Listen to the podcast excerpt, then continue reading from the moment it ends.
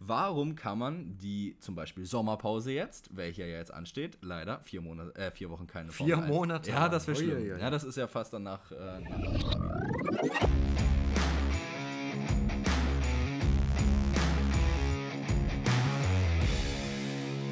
Hallo und herzlich willkommen zu einer neuen Folge vom Undercut Podcast mit Paul und mit Perke. Wir haben einiges zu besprechen, einiges ist passiert, ob auf der Rennstrecke beim großen Preis von Spa von Belgien oder daneben, wo es auch sehr viel Drama gab. Lass uns doch einfach direkt reinstarten, oder?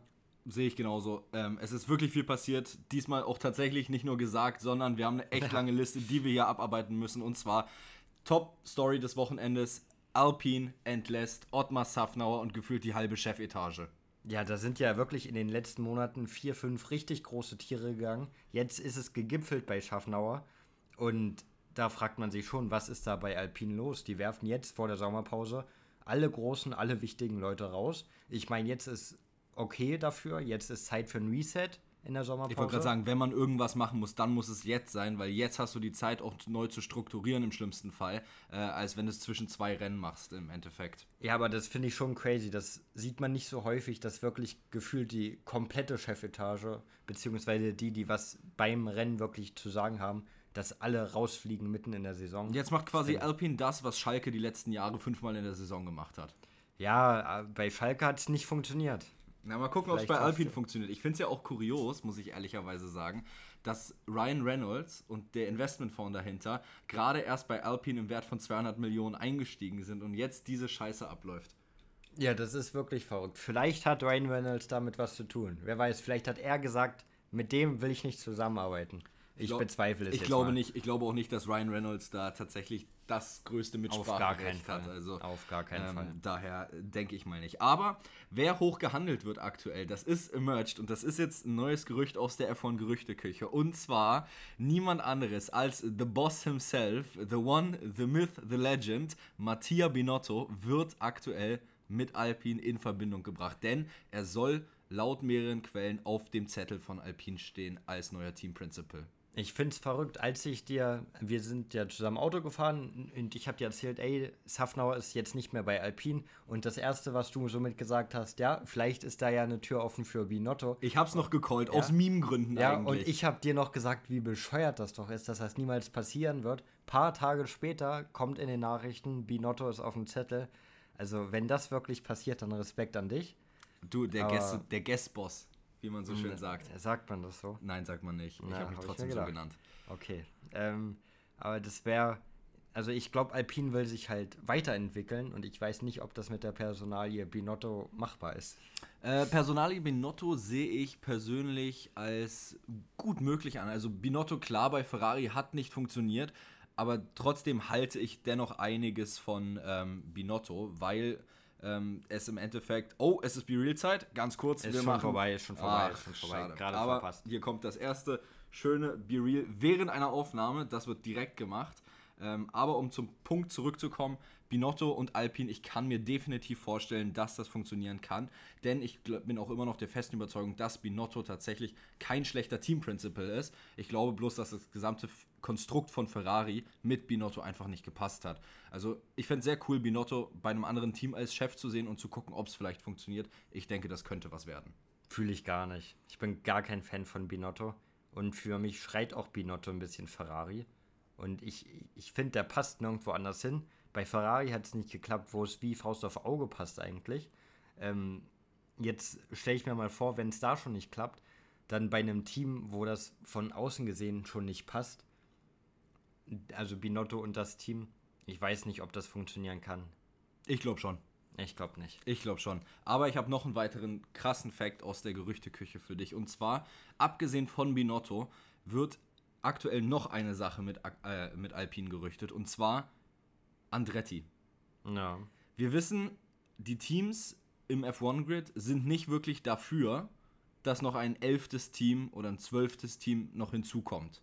Gerade auch Toto Wolf ist sehr dagegen.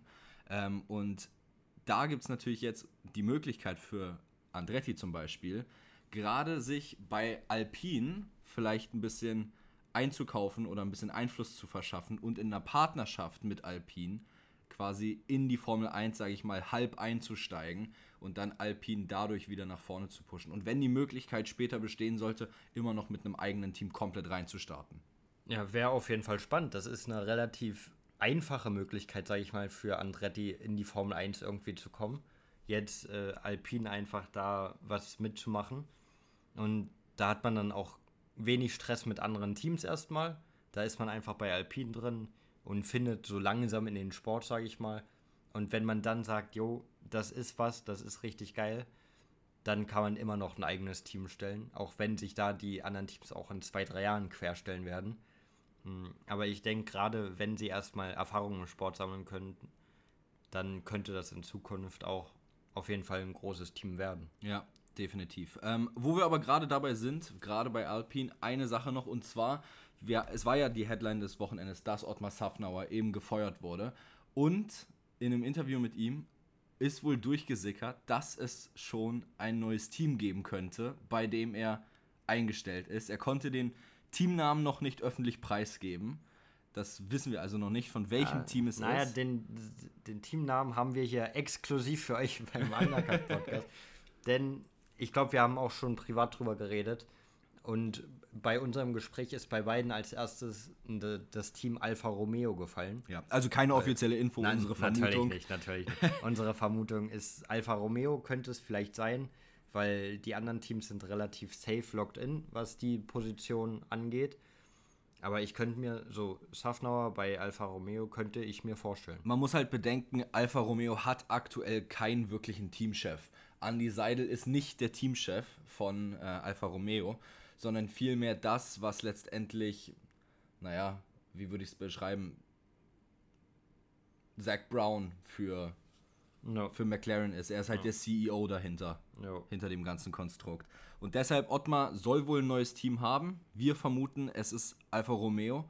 Und er hat nämlich auch im Interview gesagt, er hat dann endlich die Möglichkeit, die Pläne, die er für Alpine hatte, mit seinem neuen Team dann, mit dem Teamnamen, der noch nicht genannt wurde, endlich durchzusetzen. Und da bin ich sehr gespannt, ob es wirklich Alfa Romeo ist und wenn ja, wie gut diese Pläne dann auch durchsetzbar sind und was dabei rauskommt.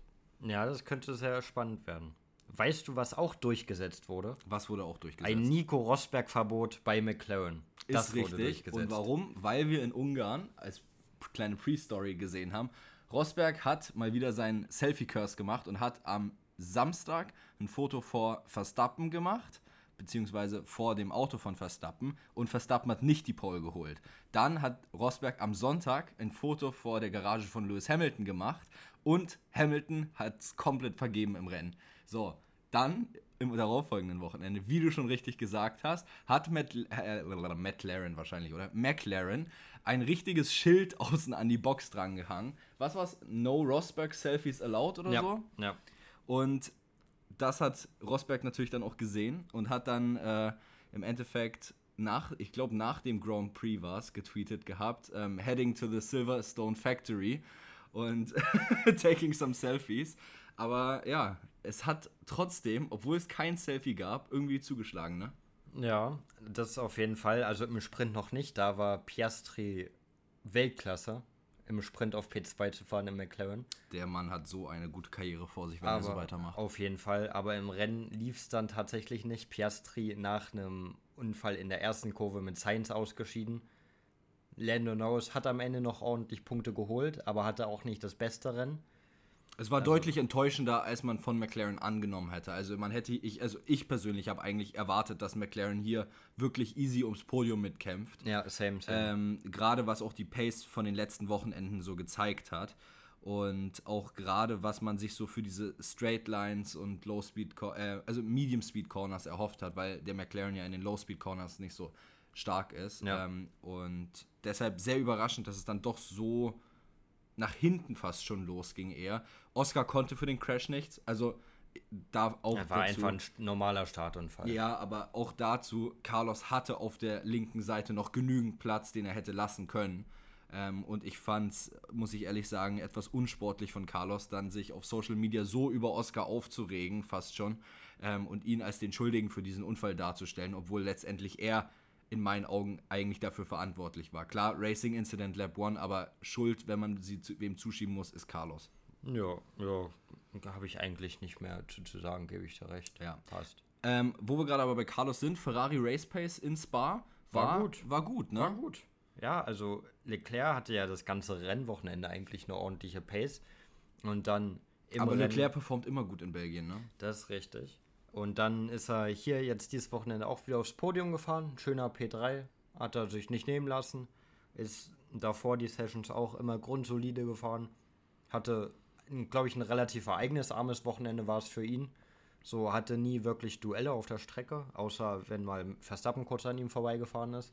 Ja. Ähm, aber sonst, das war einfach absolut solide von Leclerc. Ein sehr, sehr gutes Wochenende von ihm. Ja, muss man ehrlicherweise sagen. Aber wer auch ein super solides Wochenende hatte, war mal wieder Max Verstappen.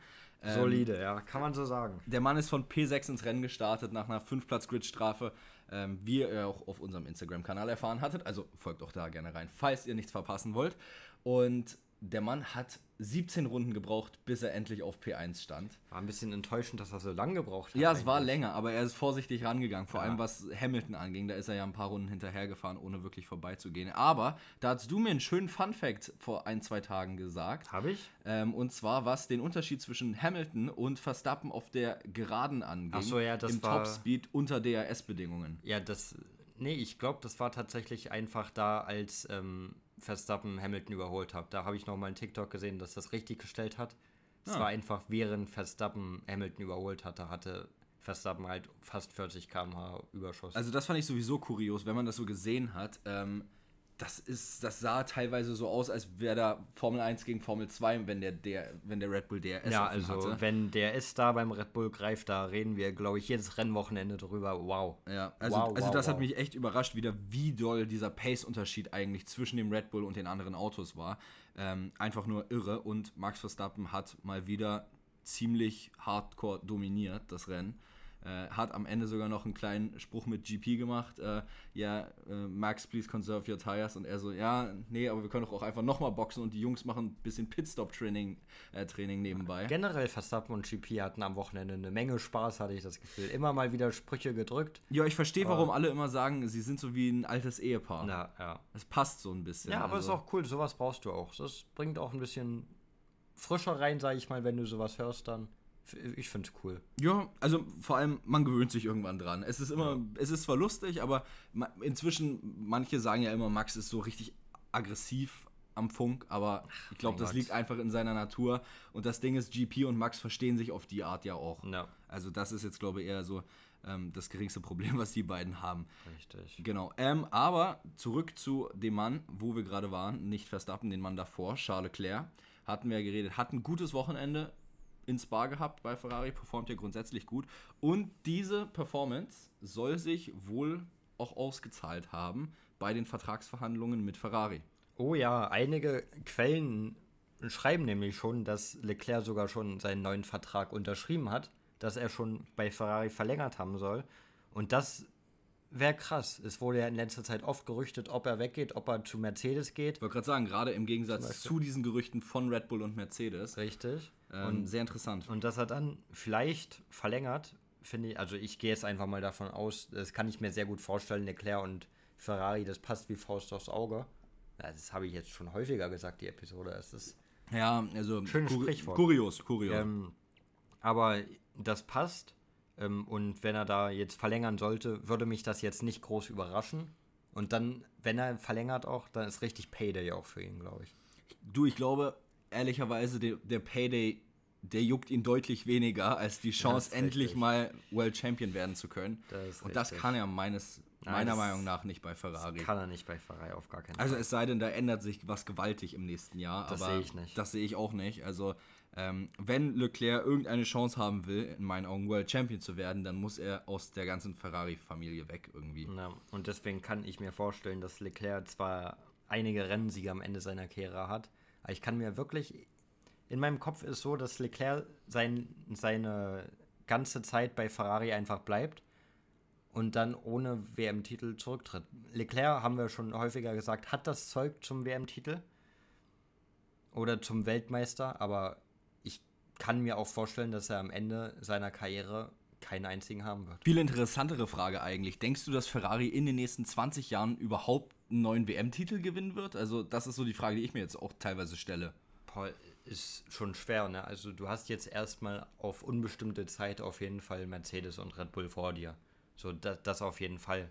Ob da jetzt ein anderes Team noch reinstößt oder reinstoßen kann, wie es McLaren vielleicht andeutet, wie es Aston Martin zu Beginn angedeutet hat, ist schwer vorherzusehen, aber 20 Jahre sind halt ein so unfassbar langer Zeitraum. Ich kann mir schon vorstellen, dass es in 20 Jahren Ferrari mal schaffen wird, oben zu sein. Ja. Also ich bin der Meinung, sie können es definitiv schaffen, aber sie müssen erstmal ihre ganze Shitshow, gerade was Strategie ähm, und alle Abteilungen auch im Development angeht, erstmal hinbekommen und das ganze Paket erstmal solide verpacken und dann ordentlich performen auf der Strecke.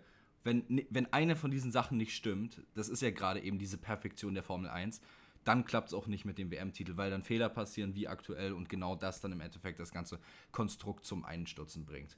Aber wer gerade auch bei Ferrari so ein bisschen am Überlegen ist, soll ich weitermachen, wie wird das in der Zukunft weiterlaufen bei Ferrari, ist niemand anderes als, wir haben es in den letzten Episoden schon angesprochen, Carlos Sainz.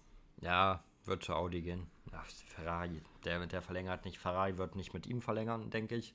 Die, ich gehe nicht davon aus, selbst wenn Carlos sagen würde, ey, komm, nehmt mich unbedingt.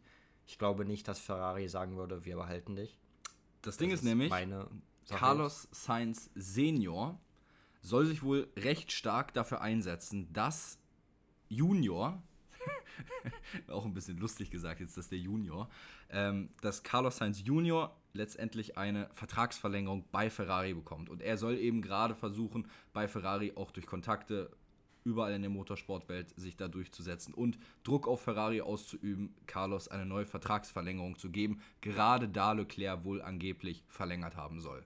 Ja, aber ich glaube es nicht, dass, ähm, dass sie mit beiden in die nächste Saison gehen oder in die übernächste oder so. Ich glaube nicht, dass Sainz einen neuen Vertrag bekommt.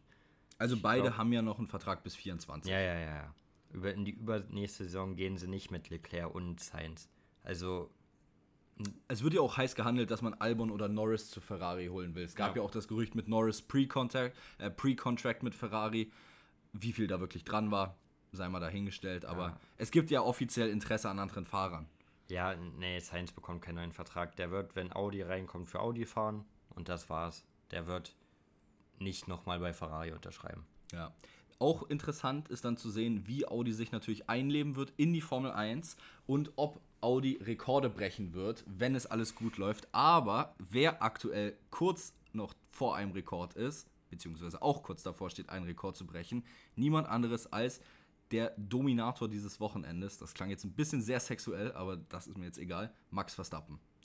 Ja, Max Verstappen hat in Spa in Belgien sein achtes Rennen in Folge innerhalb einer Saison gewonnen. Und der Rekord ist jetzt nur noch einen Sieg weg. Vettel hat nämlich mal in einer Saison neun Rennen am Stück gewonnen. Da wurde immer gesagt, das ist der Rekord, der nie mehr gebrochen werden kann. Das ist der unbrechbare Rekord.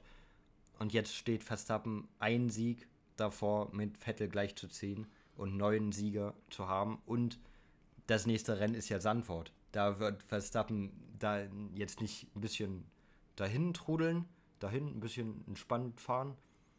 Gerade in Sandford will der gewinnen. Und gerade in Sanford dann mit Vettel gleichzuziehen und neun Siege hintereinander innerhalb einer Saison zu machen, das wäre schon ein bisschen kitschig, finde ich. Naja, zumal es nicht nur der eine Rekord ist, den er jetzt damit einstellen könnte. Was noch eben so aufgestellt wurde dieses Wochenende als Rekord, er ist mit Michael Schumacher der einzige Formel 1-Fahrer, der aus den ersten zwölf Rennen einer Saison zehn gewonnen hat.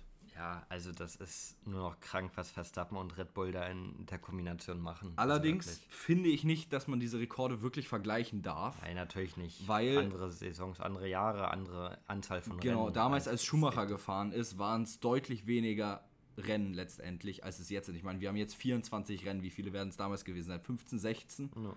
Also bei weitem weniger.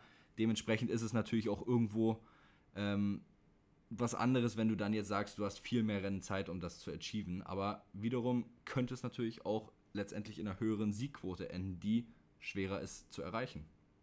Das ist richtig. Und wie gesagt, wenn er es in Sanford schafft, da auch an Vettel ranzukommen, ich, ich kann mir fast nicht vorstellen, dass Verstappen in Sanford nicht gewinnt. So, das diese Option gibt es bei mir in meinem Gehirn gar nicht. Naja, wir sind jetzt in der modernen Zeit zweimal in Sandwort gefahren und zweimal hat Verstappen gewonnen. Ja, und diesmal, dieses, und die letzten zwei Jahre hatte er nicht das so krass dominante Auto. Vielleicht letztes Jahr, okay. Letztes Jahr in Sandwort hat er schon aber, aber nicht so, so, aber nicht so ein dominantes Auto, wie er es jetzt hat. Und ich, ich, wirklich diese Option, dass Verstappen nicht in Sandford gewinnt, gibt es bei mir nicht. Und dann hat er noch ein Rennen danach und dann gehört ihm der Rekord alleine. Und also Verstappen steht eh für immer in den Geschichtsbüchern der Formel 1, für die WM-Titel, die er hat, für diese Leistungen, die er gerade bringt. Und jetzt könnte er sich mit noch einem Rekord da eintragen. Ich, ich denke, da hat er auch Bock drauf. Auch wenn er immer sagt, Rekorde interessieren ihn gar nicht. Aber ich denke, wenn man es so mitbekommt. Unterbewusst dass, interessiert jeden ja, Rekorde. Klar, gerade wenn man jetzt zu Hause mit Vettel gleichziehen kann, dann hat er da auch Bock drauf. Ja. Ähm, was natürlich auch noch eine Sache ist, und zwar, Herr Lewis Hamilton hat in einem Interview gesagt, dass klar würde er gerne äh, mit Max vorne wieder kämpfen, klar würde er gerne in einem Auto sitzen, was genauso gut performt wie der Red Bull und auf einem Level ist. Aber er hat auch gesagt, dass wenn er in diesem zweiten Red Bull sitzen würde, er bei weitem nicht so eine einfache Zeit haben würde, wie jetzt mit Sergio Perez als Teammate. Ja, und damit hat Hamilton auch recht. Also Perez macht es Verstappen dieses Jahr schon sehr, sehr einfach. Und ich glaube, Hamilton würde auch nicht gegen Verstappen gewinnen, im direkten Duell auf die ganze Saison gesehen. Ähm, aber Verstappen würde nicht so wegfahren und würde nicht gefühlt doppelt so viele Punkte haben wie Perez beziehungsweise in dem Szenario als Hamilton. Also Hamilton würde ihm eine deutlich schwierigere Zeit geben. Es, wir hätten wirklich einen WM-Kampf, den wir jetzt nicht haben, aber gewinnen würde dieses Duell Hamilton trotzdem nicht. Also das Ding ist, ich habe heute erst ein Video von P1 mit Matt und Tommy gesehen ähm, und auch da, die haben auch drüber geredet gehabt und ich muss den beiden hundertprozentig zustimmen. Keiner würde Max Verstappen in diesem Red Bull schlagen. Ja aktuell. Max ist so in Sync mit dem Auto und das Team und das Auto ist einfach nur um Verstappen rumgebaut. Ja. Der zweite Fahrer ist für das Team in Anführungszeichen scheißegal. Ja. Das heißt, wenn Hamilton oder irgendwer da hinkommen würde und der zweite Fahrer wäre, die würden keine Chance haben gegen Verstappen, weil das Auto einfach nur auf Verstappen ausgelegt ist, genau wie das ganze Team und das Feedback von Verstappen an das Team das Wichtigste ist. Ja, absolut richtig. In diesem Red Bull wird, solange Verstappen da fährt, niemand besser als Verstappen sein. Der einzige Weg, wie ich glaube, dass Hamilton und Verstappen wirklich gleich matched wären, ist, wenn du beide in exakt die gleichen Autos setzt und dann wirklich beide Autos nach den Setup-Vorschlägen von den beiden immer wieder anpasst. Ja. Das ist der einzige Weg, wie du wirklich, oder am besten gar kein Setup, sodass beide damit umgehen müssen, wie das Auto von der Basis, von den Stockeinstellungen her ist. Ja. Das wäre der einzige Weg, wie man die beiden richtig testen könnte. Das ist richtig. Das ist absolut richtig. So, Perke, nächster Punkt. Ja, die Tire Blankets sind der nächste Punkt, ne? Es wurde ja gesagt, ähm, dass Tire Blankets weg so sein sollen nächstes Jahr. Genau. Aber dem ist nicht so. Die Tire Blankets bleiben für 2024 nochmal. Und dann wird sich das alles für 2025 nochmal angeschaut. Und zwar, also die Tire Blankets, die sorgen ja dafür, dass die Reifen vorm Start, bevor man aus der Box rausfährt, noch auf einer gewissen Temperatur gehalten werden. Und das sollte eigentlich abgeschafft werden, wird es jetzt nicht. Naja, ähm, ich sag's mal so, überraschend tut es mich nicht, dass es nicht abgeschafft wird. Nö. Weil die Teams waren so ziemlich von Anfang an eigentlich klar dagegen, weil eben diese Reifen äh, decken letztendlich die Reifen gut vorheizen, sodass man dann aus der Box kann und die Reifen gleich einigermaßen auf Temp sind. Jetzt musst du ja dann wirklich ein paar Runden warten, teilweise mit den harten Reifen, bis die wirklich auf voller, optimaler Performance-Temperatur sind. Ähm, und hätte man diese Decken komplett entfernt, dann hätte es noch länger gedauert. Ähm, und Reifen ist, finde ich, sowieso schon ein sehr interessantes Thema in der Formel 1, was auch in meinen Augen aktuell jetzt nicht unbedingt ähm, die bestgelöste Sache ist der Formel 1. Also ich finde, bei Reifen müsste man viel anpassen, damit es wieder spannender wird, weil auch zum Beispiel die harten Reifen viel zu lange halten und es einfach langweilig wird. Meine Meinung ist, bring back the olds, also Super Softs, Mediums, äh, Hyper Soft, Super Hards und sowas, weißt du? Es war viel interessanter, viel spaßiger, ähm, aber darum geht es ja jetzt gerade eigentlich gar nicht. nee, ähm, ja, genau. Also letztendlich Tire Blankets bleiben definitiv nächstes Jahr noch da, sind nicht entfernt. Und ähm, mal schauen, ob sie gehen und wenn ja, wann sie gehen. Erstmal, erstmal werden sie, werden sie behalten. Ich glaube auch 2025 werden wir sie noch haben. So, wenn die Teams, wenn alle protestieren, dann wird die FIA nicht sagen, nö, fickt euch, wir behalten, wir, wir knallen die jetzt weg. So, die werden uns erstmal erhalten bleiben. Ein anderes Thema und zwar, es geht um die Cost Budget Cap. Cap, genau. Darüber haben wir ja schon mal in einem Podcast geredet und spekuliert, wer es gewesen sein könnte, der übers Budget Cap oder über die Gehaltsober nicht Gehaltsobergrenze, über halt die Grenze gegangen ist, was man ausgeben darf, so rum. Ähm, ja, mir fällt das deutsche Wort auch gerade nicht ein dafür. Ähm, Spending ja, Margin kenne ich nicht. Ja, jetzt ja. haben wir jedenfalls drei Teams, die es vielleicht waren. Und ich glaube, über zwei davon haben wir schon geredet, spekuliert Aston Martin und Mercedes. Ja sind vielleicht über diese Budget Cap gegangen. Darüber haben wir schon mal geredet. Ich glaube, vor zwei, drei, vier Episoden. Irgendwann haben wir mal drüber geredet. Genau, wir haben ja auch nochmal, wir hatten noch einen TikTok, glaube ich, dazu gemacht gehabt, wo wir darüber geredet hatten, welche Teams vermutlich rübergegangen sind. Da hatten ja auch alle in den Kommentaren gefühlt unterschiedliche Meinungen. Aber ich weiß noch, ein paar Namen sind immer wieder gefallen in den Kommentaren. Und zwar auf einem Aston Martin. Aston ja. Martin ist immer gefallen in den Kommentaren. Mercedes ja. ist auch oft gefallen.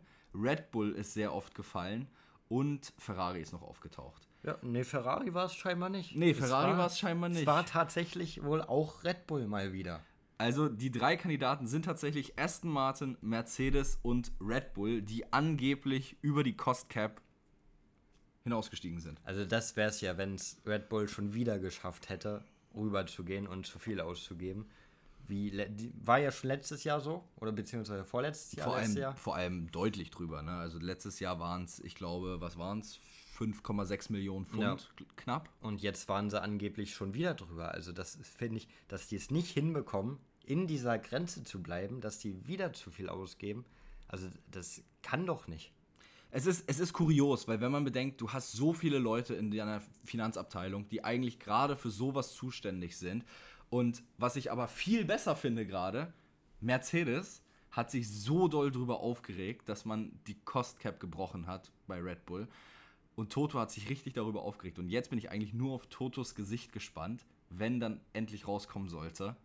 Äh, und es im Interview gefragt wird, Toto, wieso hat Mercedes die Cost Cap überschritten? Ja, es wird genau das sein, was wir schon mal besprochen hatten. Nämlich, dass die gedacht haben, dass die Strafen sind ja so klein, so minimal, die spürt man kaum das machen wir jetzt einfach. Der hat wohl einfach, oder die haben wohl einfach nicht damit gerechnet, dass jetzt härtere, härtere Strafen kommen. Aber die kommen ja jetzt.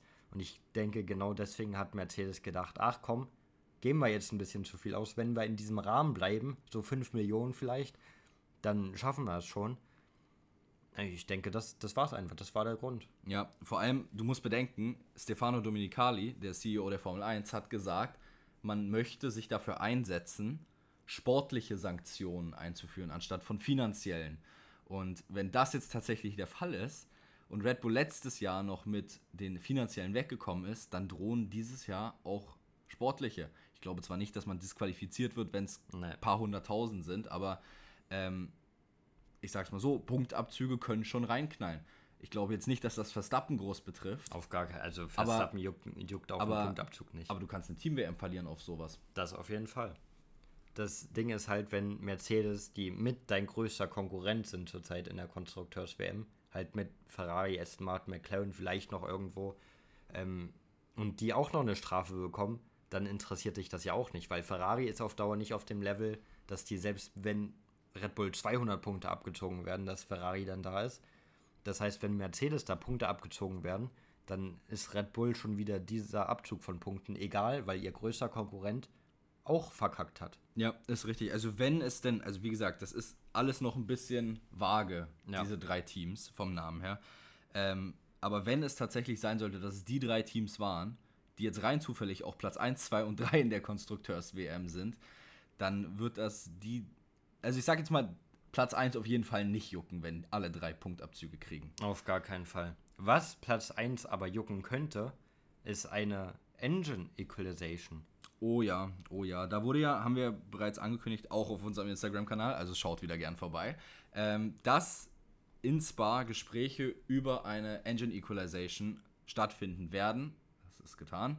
Und was ist dabei rausgekommen, Perke? Ja, die sollen wohl sehr erfolgreich gewesen sein und dieses Konzept der Engine Equalization soll wohl durchgehen, sodass der, das schlechteste Team, beziehungsweise das Team mit der schlechtesten Power Unit, mehr Zeit bekommt, um wieder ans Feld ranzurücken und sich in diesem Punkt zu verbessern. Genau, und zwar genau 3% ungefähr. Also, nee, das war jetzt widersprüchlich. Genau und ungefähr passt nicht zusammen. Da müsstest du mich jetzt als angehender Deutschlehrer eigentlich korrigieren. Ja, es, es sind genau. Es okay, sind genau. dann sagen wir mehr als. Sagen wir mehr als mehr 3%. als. Ich glaube, das ist, als. das ist, das ist, das ist, Ja, glaube ich, der äh, beste als, Weg, okay. das zu Ich beschreiben. sehe es auch gerade mehr als, ja. Also sagen wir, wenn zum Beispiel Williams mit dem Mercedes-Motor mehr als 3% hinter dem Red Bull Powertrain-Motor steckt, dann kann im Endeffekt der Motorenhersteller mehr Zeit dafür nutzen, um diesen Motor zu verbessern. Genau, das könnte in Zukunft sehr interessant werden, ob das wirklich die Teams näher aneinander bringt oder ob das wieder so ein Ding ist, ist so ein Scheinding. Ja, es hört sich gut an, auf dem Papier sieht es gut aus, aber in der Praxis bringt es halt dann doch eher wenig. Da bin ich gespannt, ob sich das wirklich auswirken kann, auswirken wird. Ich kann es mir vorstellen, dass es wirklich was bringt, aber ich glaube nicht, dass das jetzt die Top-Teams beeinflussen wird. Ich glaube einfach, der Mittelkampf, äh, Mittelfeldkampf wird dadurch noch enger. Das kann ich mir vorstellen. Aber ich glaube, die Top-Teams interessiert das auch eher weniger, was da hinten passiert. Im Endeffekt, ich glaube jetzt nicht, dass diese. Es ist ja keine vollständige Engine Equalization. Richtig. Bei weitem nicht. Also, wir reden jetzt nicht davon, dass wir morgen äh, oder irgendwann gleiche Motoren haben. Es ist einfach, dass die Teams, die hinterherhängen, mehr Zeit kriegen. Das ist letztendlich das gleiche Konzept, wie es schon mit den Wind Tunnel Testing Times gibt. Wenn, Genau. du, wenn du hinterherhängst, kriegst du mehr Zeit, hast mehr Zeit zum Entwickeln. Sehen wir große Unterschiede dadurch? Auf gar keinen Fall. Also eben, ich glaube nicht, dass dieses, was jetzt da besprochen wurde, so krasse Unterschiede machen wird, äh, wie man sich das jetzt vielleicht im schlimmsten Fall vorstellt. Deshalb, ähm, solange da jetzt nicht irgendwann in der Zukunft kommt, dass die Motoren alle gleichgeschaltet werden, was ich mir niemals vorstellen kann in der Formel 1, ehrlicherweise, ähm, würde ich da jetzt nicht zu groß drauf setzen, dass da irgendwas im Endeffekt eine riesen Auswirkung auf irgendwas hat. Aber was eine interessante Auswirkung auf die Rennsportwelt sein könnte, Digga, diese, Transak äh, diese Transaktion, wollte ich jetzt sagen, Alter. Korrigiere mich doch mal als Deutschlehrer, Mensch. Nee, ich, ich möchte, dass du selbst auf deine Fehler kommst. Ja, danke. Ähm, diese Überleitungen, ich höre auf mit den halbenglischen Begriffen, diese Überleitungen werden heute immer interessanter, denn Sebastian Vettel leitet sich über von der Formel 1 in die Formel E. Vielleicht, ja. Vielleicht zieht es Vettel tatsächlich in die Formel E. Denn, äh, wer war's? Wer hat da ein Interview gegeben? Ich weiß nicht mehr genau, wer es war, aber ein Teamboss, so viel weiß ich hat noch, gesagt, sie holen jemanden mit großem Namen, der schon in der Rennsportwelt viel erreicht hat. aus der Schweiz, in der Schweiz wohnt Richtig, und sich viel fürs Klima und die Umwelt einsetzt. richtig. Und wer kommt da direkt in den Sinn? Sebastian Vettel. Viel erreicht. Ich meine, mehrfacher Weltmeister in der Formel 1. Er ist bekannt in der Formel 1 gewesen die letzten Jahre, dass er sich fürs Klima einsetzt. Er züchtet selbst Bienen. So, das war jetzt. Das war jetzt, weiß Ja. ich nicht, ob das so richtig ist, ob man Bienen züchtet, aber er hat Bienen. er hat Bienen. Er hat Bienen. er setzt sich auch für Bienen ein, fürs Klima. Dafür war er die letzten Jahre mehr als für seine Performance bekannt. Auch ein trauriger Fakt eigentlich. Ähm, aber diese Aussagen treffen auf Sebastian Vettel zu. Also das, das wäre verrückt, wenn der in die Formel E geht. Würde aber passen. Würde passen, ja. Würde zu den, äh, sage ich jetzt mal, Richtungen, die er eingeschlagen hat über die letzten paar Jahre wirklich passen. Auf jeden Fall. Und ähm, ich werde mir dann trotzdem Formel E immer noch nicht anschauen. Ich auch nicht. Also irgendwie interessiert es mich dann doch nicht genug, um es mir anzuschauen. Vielleicht, wenn es mal in Berlin ist. Ja. Ähm, also, Vielleicht, vielleicht mal irgendwann hingehen. weiß. Vielleicht ist ja das auch so, was mich dann, keine Ahnung, zum Schauen überzeugen vielleicht ist würde. es das, ja. Aber ich weiß nicht, irgendwie, ihr könnt uns ja mal, ich mach mal die QA, ich mach heute als QA-Frage mal rein, was ihr von der Formel E haltet. Also, falls ihr jetzt auf Spotify hört, schaut mal in den QA-Tab und dann schreibt uns doch mal gerne, was ihr von der Formel E haltet, was ihr davon denkt und ob ihr euch die Formel E auch anschaut. Würde uns mal interessieren. Jo. Wir beide schauen es nicht. Ja, das ist richtig. War auch nicht geplant, in nächster Zeit es zu schauen. Aber vielleicht, wenn ihr jetzt alle schreibt, das ist eine richtig geile Rennserie, vielleicht schaue ich dann mal rein. Vielleicht gucke ich es mir da mal an und vielleicht gefällt es mir. Vielleicht, ja. Es, wäre schön, das, das Spektrum zu erweitern. Ja. Wer auch das Spektrum erweitert, ist Mercedes. Oh, diese Überleitungen sind ja heute Weltklasse. Ich kann das nicht mehr. Ja, denn Mercedes hat bestätigt, dass im ersten freien Training von Mexiko ein Formel-2-Fahrer fahren wird. Und zwar Vesti, der zurzeit Zweiter in der Formel 2 WM ist. Ja. Ähm, weil es ist ja so, dass pro Saison in zwei Sessions, also in zwei Trainingssessions, müssen junge Fahrer, ob aus der Formel 2 oder sonst wo, müssen fahren.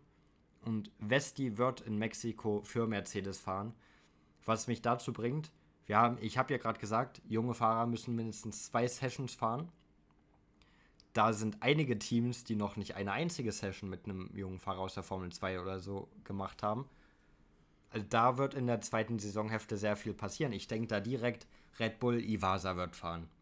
Auf, also davon gehe ich aus, Ivasa wird Glaube ich Red. Bull setzen. Glaube ich nicht. Ich glaube, das wird, äh, wenn dann bei Alpha Tauri, Alpha Tauri passieren. Oder bei Alpha Tauri, irgendwo muss er, irgendwo wird er fahren.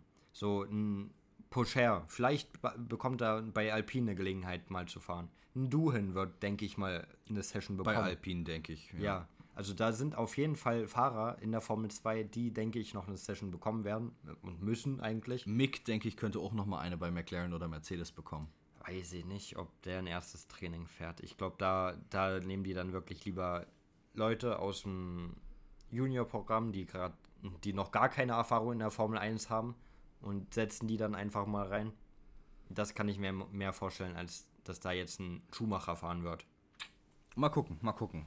Also es wird auf jeden Fall voll werden, was die ersten Trainingssessions Auf jeden angeht.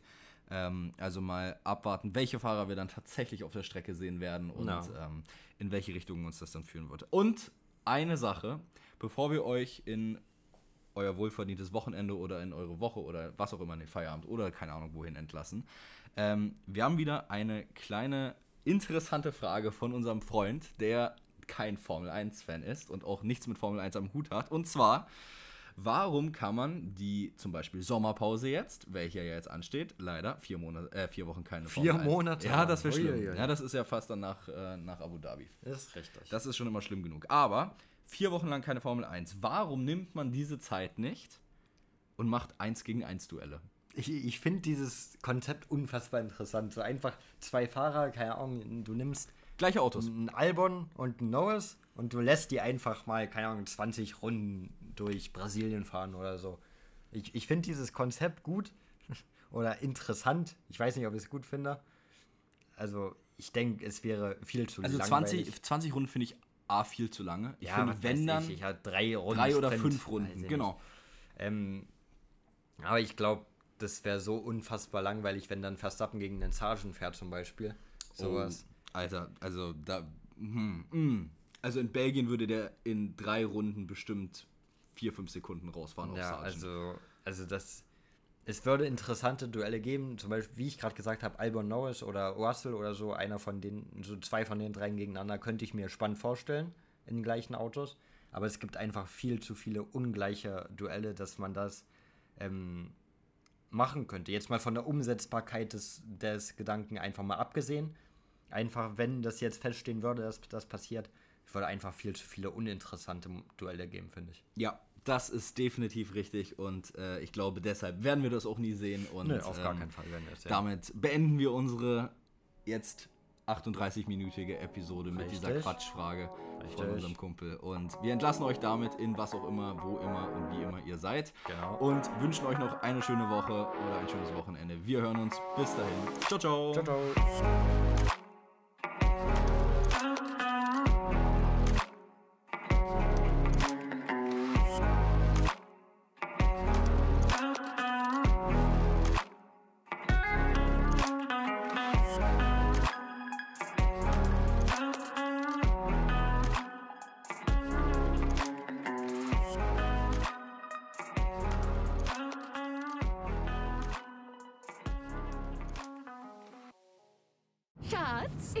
Verliebt. Was? Da drüben. Das ist er. Aber das ist ein Auto. Ja, eben. Mit ihm habe ich alles richtig gemacht. Wunschauto einfach kaufen, verkaufen oder leasen. Bei Autoscout24. Alles richtig gemacht. Wie baut man eine harmonische Beziehung zu seinem Hund auf? Puh, gar nicht so leicht. Und deshalb frage ich nach, wie es anderen Hundeeltern gelingt, beziehungsweise wie die daran arbeiten. Bei Iswas Dog reden wir dann drüber. Alle 14 Tage neu mit mir, Malte Asmus und unserer Expertin für eine harmonische Mensch-Hund-Beziehung, Melanie Lippisch. Iswas Dog? Mit Malte Asmus. Überall, wo es Podcasts gibt.